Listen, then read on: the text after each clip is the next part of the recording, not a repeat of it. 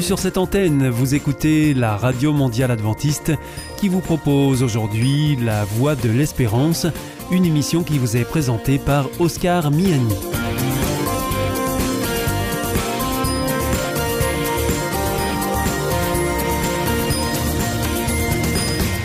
C'est avec grand plaisir que je vous retrouve sur notre antenne. Encore une fois, soyez les bienvenus à l'écoute de La Voix de l'Espérance, votre émission quotidienne de 30 minutes qui vous est présentée par Oscar Miani et préparée avec toute l'équipe. Merci de votre fidélité à ce rendez-vous. Vous êtes toujours plus nombreux à nous écouter sur cette antenne ou même bien en podcast ou encore avec votre téléphone. Alors aujourd'hui au programme votre rendez-vous santé, puis votre nouvelle rubrique scientifique et pour terminer, un moment de culture. Pour commencer donc, voici Destination Santé. Avec Destination Santé, Martine Jonin. Bonjour. Votre enfant doit subir une radiographie? Pas d'inquiétude. Cet examen n'est pas douloureux, excepté parfois en présence d'une fracture.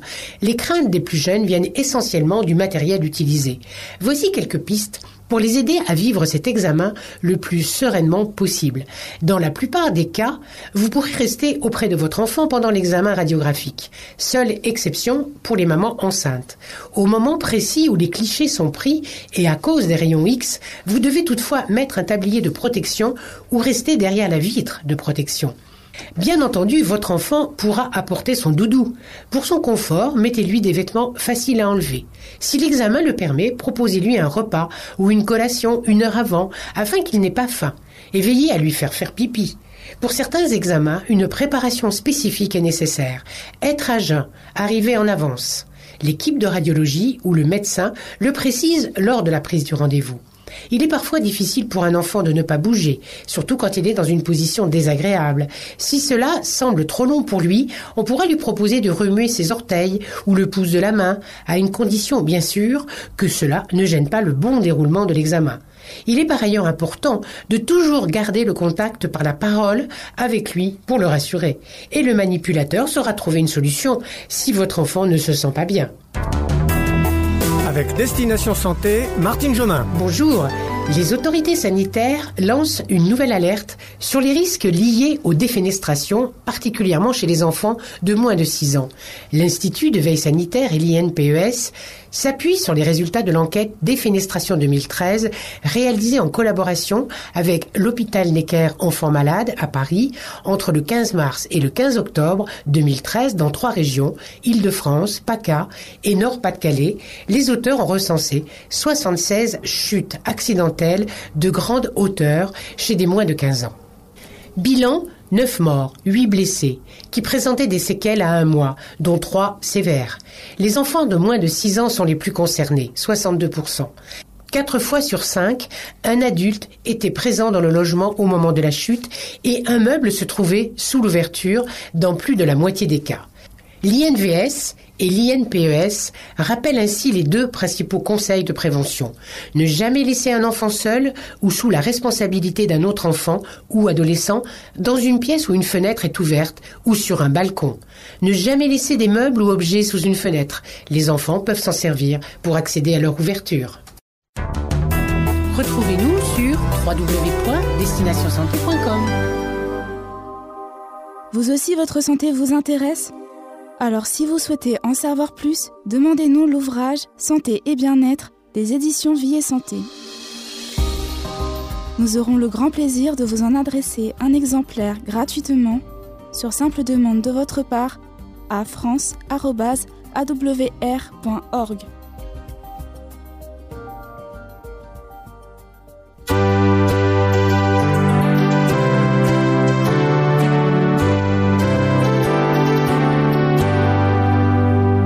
This is Adventist World Radio, the voice of hope.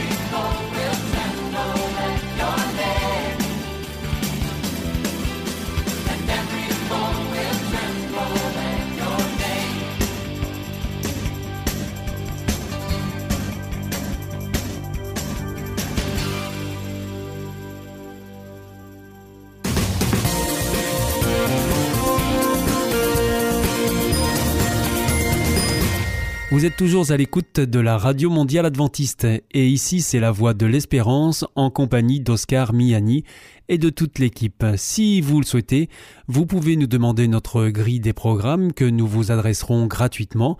Pour cela, il vous suffit de m'adresser un mail à l'adresse suivante france awr.org.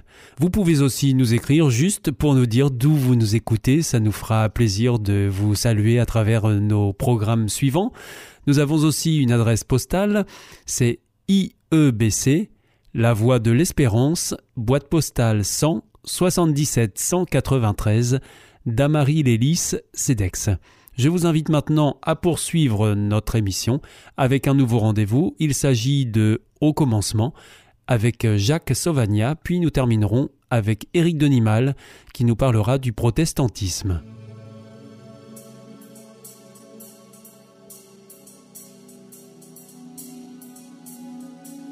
Au commencement, une émission scientifique sur les origines du monde avec Jacques Sauvagna, enseignant et chercheur.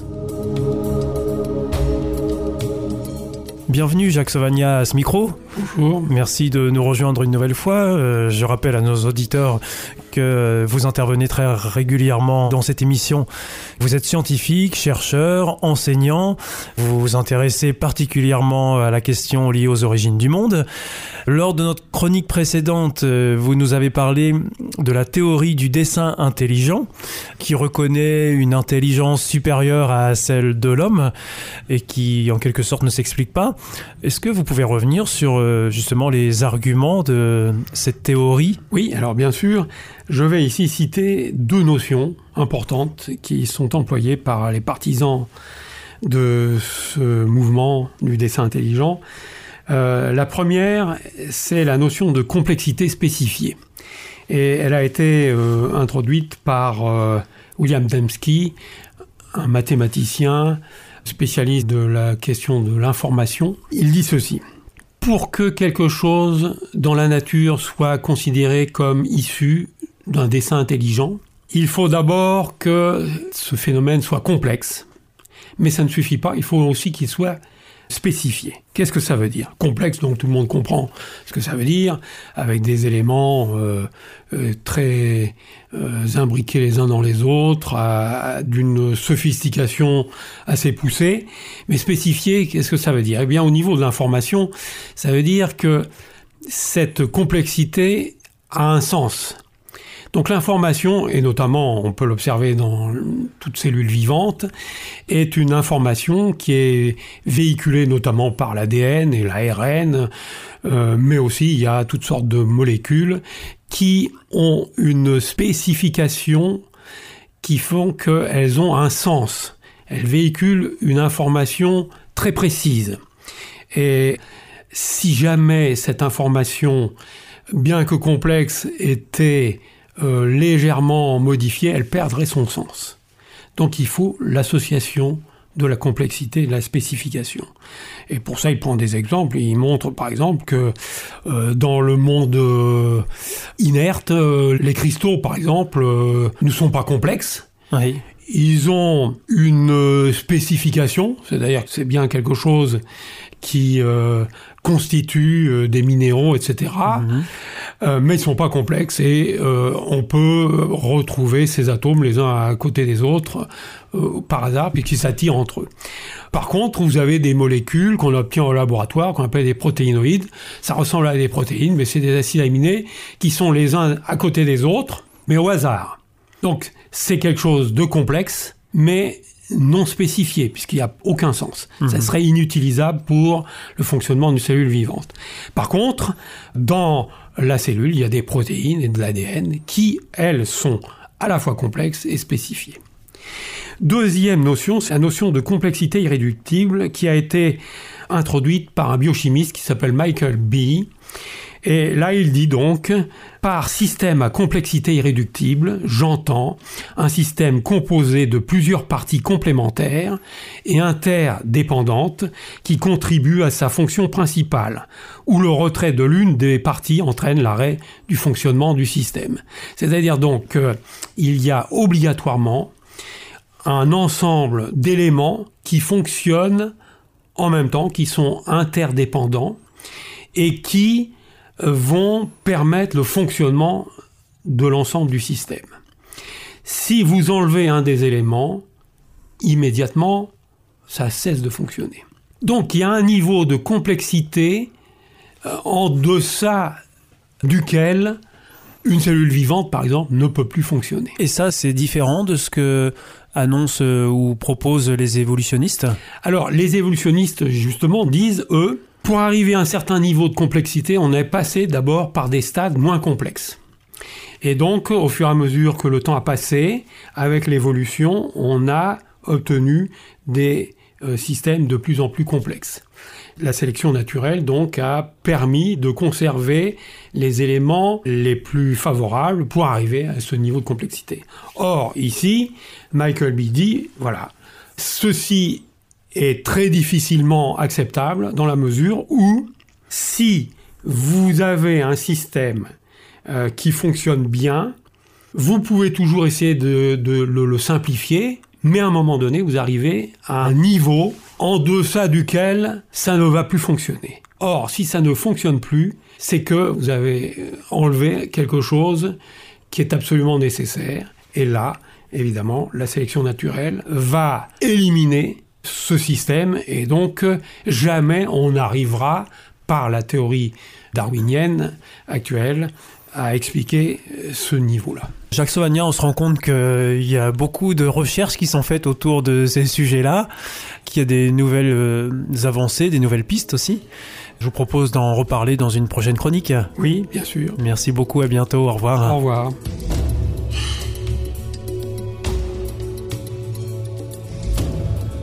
Vous voulez prolonger la réflexion sur les origines de notre monde Lisez le livre Au-delà de l'imagination. Nous avons le plaisir de vous l'offrir sur simple demande de votre part à l'adresse mail france.awr.org.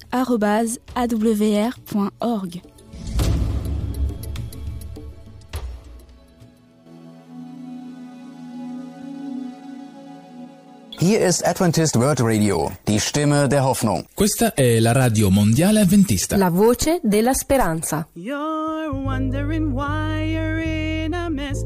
For a few days now you've had pure stress. You've left the things of God to take a rest. Now it's time to pray, confess.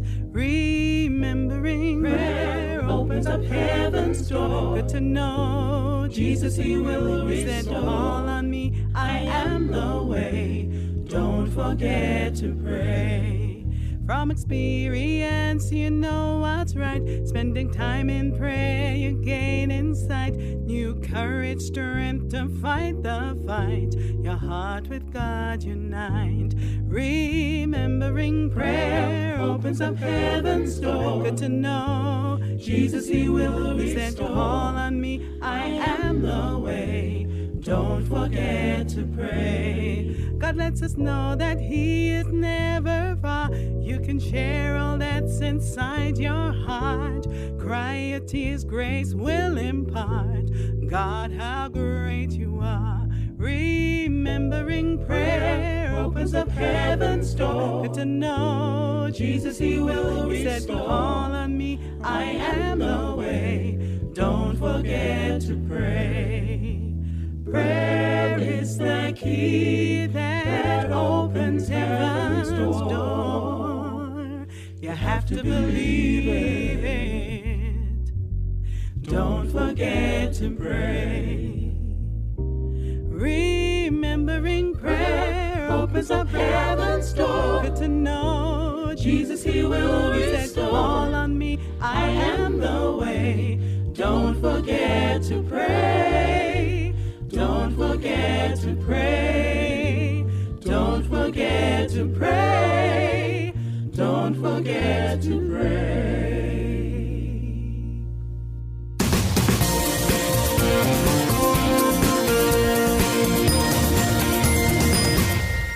Vous écoutez la radio mondiale adventiste, la voix de l'espérance, qui vous est présentée par Oscar Miani comme chaque jour, ainsi que toute notre équipe. Juste avant, nous entendions Au commencement avec Jacques Sauvagna, que vous pourrez retrouver la semaine prochaine. Pour l'heure, c'est avec Éric Denimal que nous avons rendez-vous, et il nous propose sa chronique Le protestantisme pour les nuls.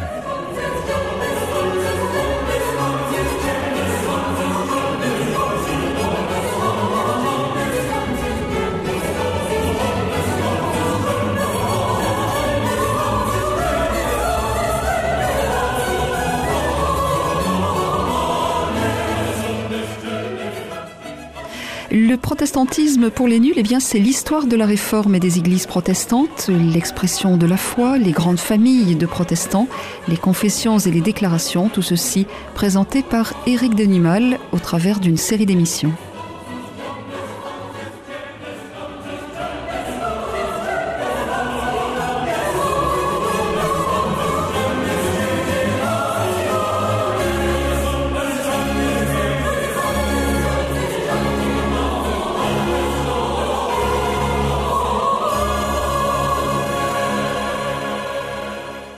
Éric Denimal, bonjour. Bonjour. Dans cette histoire du protestantisme, nous avons passé les siècles. Euh, nous en sommes au temps de Calvin aujourd'hui, qui sera un des éléments fondateurs de ce que l'on appelle le protestantisme moderne. Est-ce qu'on peut dire cela? Ah Oui, tout à fait. Même si parfois le protestantisme d'aujourd'hui prend un peu de distance avec les positions euh, théologiques de Calvin, mais il n'empêche que la personnalité de Calvin, comme celle de Luther, reste prédominante dans l'histoire du, du protestantisme. Nous avons évoqué l'enfance, la jeunesse de Calvin, un Calvin qui euh, aurait pu continuer une vie très agréable, euh, qui choisit de se laisser gagner par ce que l'on appelle les nouvelles idées et se retrouve un jour clandestin. Alors, est-ce que c'est en lien direct avec l'affaire des placards, c'est-à-dire ces accusations contre l'Église catholique qui sont placardées contre la chambre du roi François Ier et qui provoquent de sa part une colère mémorable? Il est clair que, la colère François Ier entraîne une méfiance considérable chez tous ceux qui sont prétendument réformés. Pendant tout un temps, quelques mois auparavant, quelques années auparavant, je crois que les, protestants de France, qui ne s'appelaient pas encore des protestants, mais enfin ceux qu'on pouvait appeler les évangéliques, les prétendus réformés, ont cru que euh, les choses tournaient favorablement euh, en leur faveur. Et ils ont cru que, que le temps était peut-être venu de passer un peu à l'offensive de façon plus, plus réelle. Et en fait, les temps n'étaient pas mûrs du tout. Et, et en fait, quand François Ier fulmine contre la religion prétendue réformée et quand on commence à brûler des hérétiques euh, ou des considérés comme tels, il ne fait pas bon rester à Paris quand on a eu des positions un peu marquées et reconnues. Parce que on a fouillé dans les affaires de Calvin, on a trouvé des papiers dans les affaires de Calvin, on a trouvé des noms, on a trouvé les traces d'un réseau. Donc euh, tout ça est, presque rocambolesque. Tout ça oblige Calvin à quitter la France, il va vouloir se réfugier. Dans un premier temps, il va vouloir aller en, à Strasbourg. Pourquoi Strasbourg? Parce que son cousin Olivetan lui a dit qu'il allait à Strasbourg, qu'il allait travailler, qu'il allait rencontrer Martin Busser.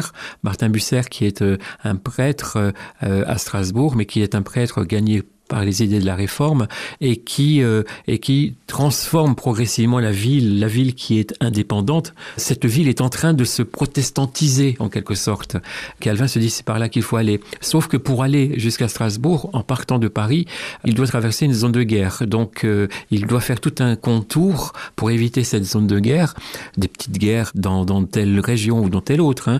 Et il va faire une étape euh, en Italie. Il va s'arrêter chez René de Renée de France, elle, euh, elle habite l'Italie, mais Renée de France est une descendante d'une famille royale. Renée de France est la fille de Louis XII. Louis XII n'a pas eu de, garçon, il a juste eu euh, René qui s'appelait René de France, elle ne pouvait pas régner. Donc euh, c'est comme cela que de, de, Louis XII, on est parti à François Ier, qui est d'une autre branche. Euh, donc elle aurait pu être reine, sauf que on n'est pas en Angleterre. Elle n'a pas le droit d'être reine. Elle, elle épouse un homme qui s'appelle Hercule, qui fait partie de la famille des Borgia. Et pourquoi est-ce que je parle de René de France? Parce que René de France a été complètement gagnée aux idées de la réforme. Elle est très attentive au mouvement évangélique. Elle est proche de Marguerite de Navarre, euh, qui est une de ses cousines. Donc c'est toute une histoire de famille aussi, hein, on note bien ça. Pas mal de protestants prétendus réformés sont venus se réfugier chez elle euh, en Italie. Et Calvin va pas y rester très longtemps, mais il va y rencontrer, entre autres, c'est là qu'il semblerait qu'il rencontre Rabelais. Rabelais qui était aussi en, en indélicatesse, mais pour d'autres raisons.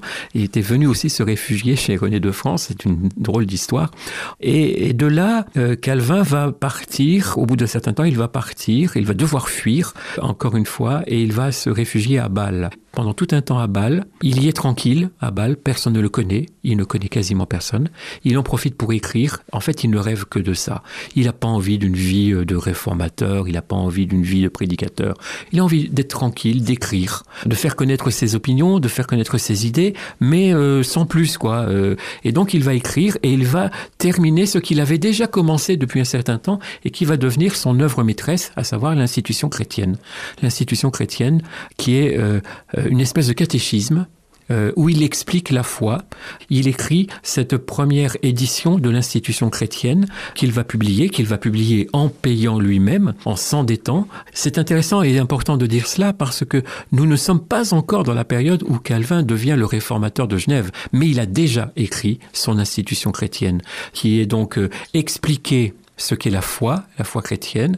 Et quand il a écrit cette première euh, édition, je dis première édition parce que toute sa vie, il va retravailler sur ce texte, il euh, préface ce texte, il dédicace ce texte au roi François Ier pour dire au roi François Ier, les protestants, les gens prétendus réformés peuvent être les plus loyaux de tous vos citoyens euh, possible. Simplement, ils veulent vivre leur foi authentiquement. Laissez-leur la possibilité de vivre la foi, cette foi que je vous explique dans les pages qui suivent.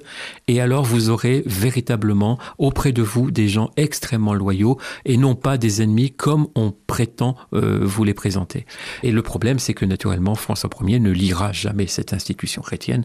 Euh, là, c'est une espèce de rendez-vous raté. Mais à Bâle, Calvin va faire une, une autre rencontre très importante. Cette série d'émissions basée sur les études faites par Éric Denimal sur le protestantisme se retrouve aux éditions First avec le titre suivant Le protestantisme pour les nuls où tour à tour, eh bien, on aura l'occasion d'évoquer l'histoire de la réforme et des églises protestantes, les expressions de la foi, les grandes familles du protestantisme, de même que les confessions et les déclarations de foi.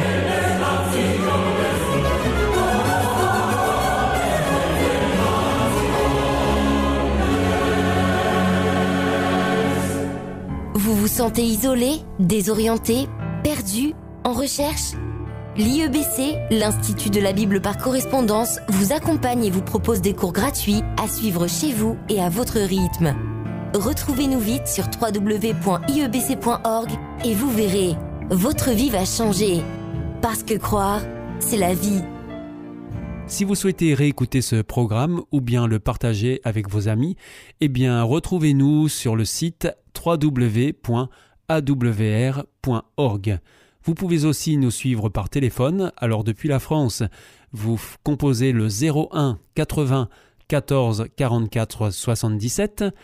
En dehors de France, c'est le 0033 1 80 14 44 77 et depuis les États-Unis, eh vous composez le 1 712 432 9978 et pour nos coordonnées postales, eh bien c'est la Voie de l'Espérance IEBC boîte postale 100 77 193 Damary Lélis CEDEX. Votre émission est pour aujourd'hui terminée. Vous écoutiez la radio mondiale adventiste, La Voix de l'Espérance, et vous étiez en compagnie d'Oscar Miani. Nous vous donnons rendez-vous demain à la même heure pour votre nouveau programme. Je vous renouvelle nos meilleures pensées pour cette nouvelle année qui commence, qu'elle puisse vraiment être riche de sens pour chacun de nous. Au revoir.